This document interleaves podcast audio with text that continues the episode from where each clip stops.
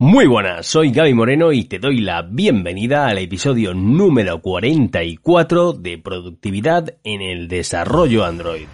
El podcast donde hablamos sobre qué puedes hacer para ser una desarrolladora o desarrollador Android más eficaz y eficiente. Te contamos técnicas, hábitos, herramientas, conceptos, tips y todo aquello que te va a hacer crecer sí o sí, porque hay algo que todos tenemos en común, y es que el día dura 24 horas. Como inviertas o gastes este tiempo, es cosa tuya. Si quieres saber cuáles son las claves para ganar más dinero como desarrollador, quédate conmigo. Hoy voy a hablarte de cómo ganar más dinero como desarrolladora o desarrollador. Yo en mi caso soy Android Developer, pero esto aplica a todo el stack en general. Primero de nada, comentarte que voy a hablar de trabajo como desarrollador, programador, developer, como quieras llamarlo, por cuenta ajena. No quiero meterme en este episodio en temas de management, ni de freelance, ni mucho menos en temas de emprendimiento. Quiero hablar sobre programar para una empresa, ya sea esta una startup, una compañía más grande, una consultora o lo que sea. Si quieres hacerte rico trabajando para los demás, lo llevas crudo. Para ganar dinero realmente hay que trabajar para uno mismo, ya que si no, únicamente te encuentras en posición de cambiar tiempo por dinero. Dicho esto, vamos a lo que nos compete. Si quieres ganar más dinero, olvídate de él. Primero de nada, puede que esto que te acabo de decir en primera instancia parezca contraintuitivo. Pero si lo analizamos, verás cómo tiene mucho sentido. Y es por lo siguiente, si quieres ganar más dinero, es en lo que menos te deberías de fijar. De lo que deberías de ocuparte es de aportar más valor, es decir, de crecer. El dinero ya vendrá de manera indirecta. Me explico. Que tú quieras ganar más dinero, lo más probable es que le importe tres pepinos a la persona que te contrate. Lo que le debería de importar a esa persona es el valor que le aportas a su empresa. Por tanto, si te centras únicamente en ganar más dinero, lo más probable es que no vayas a conseguir grandes cosas. Pero si te centras en crecer, en ser una persona que aporta más y más valor allá donde esté, cada vez te van a ofrecer mejores y mejores compensaciones por ello. ¿Por qué? Pues porque tú las valdrás. Y aunque todo esto sea verdad y realmente trascendental, si no viene acompañado de unos insights, de unos action points para llevar a cabo, se puede quedar algo así como demasiado etéreo. Así que vamos a ver ejemplos concretos para llevar a cabo. Empecemos por el principio. Si aún estás en una etapa previa al mercado laboral, estás pensando en si estudiar una carrera, un módulo cualquier tipo de formación, o lo estás haciendo, te voy a decir una cosa. Aunque últimamente se ha puesto muy de moda lo de que un título universitario no vale para nada en las profesiones de programación, te voy a hacer una pregunta. ¿No te parece muy curioso que muchos de los que dicen que el título no vale para nada sí que tengan uno? Te voy a comentar algo.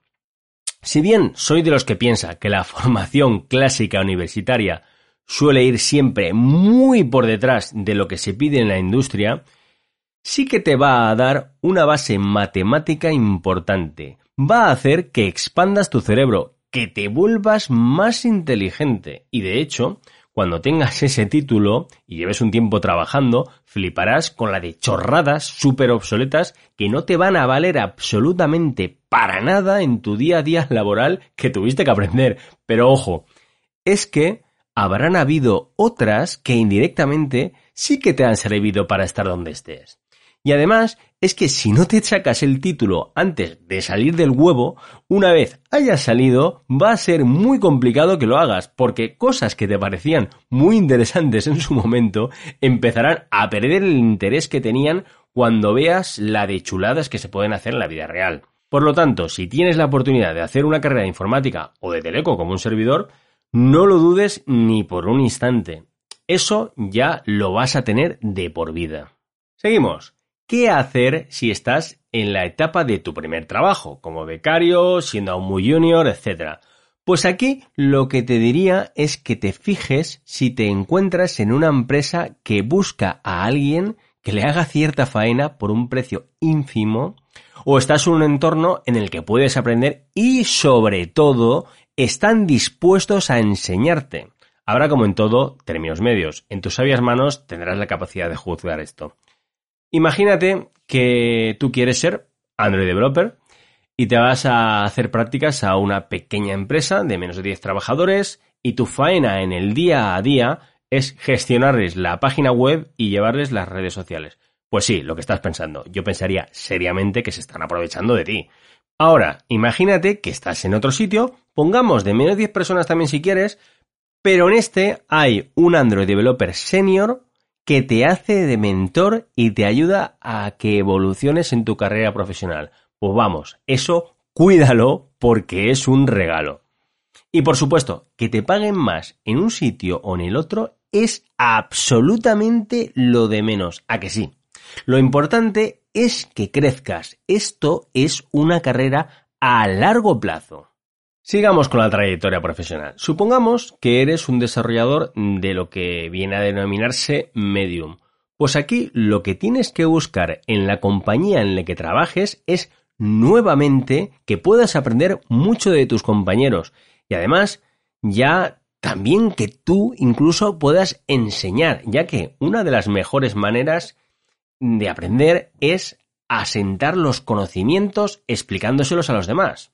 Y cuando hablo de aprender, no me refiero únicamente a la parte técnica del lenguaje de programación, de arquitecturas, de testing, me refiero a que puedas crecer a nivel de conocimientos de integración continua, de entrega continua, de gestión de versiones, de agilidad, gestión de proyectos, etc.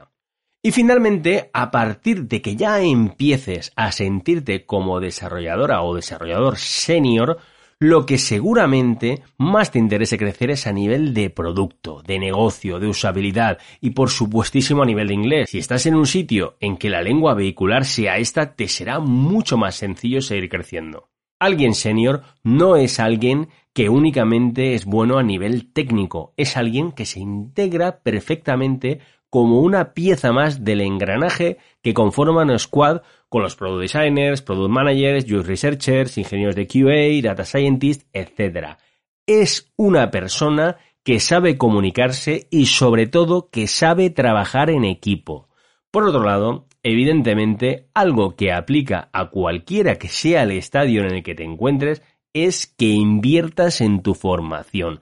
Invierte dinero en ti mismo, por favor eres tu mayor activo. No escatimes lo más mínimo en tu crecimiento. Lee libros, haz cursos, escucha audiolibros y podcasts. No es un gasto, es una inversión. Tienes que estar en formación continua.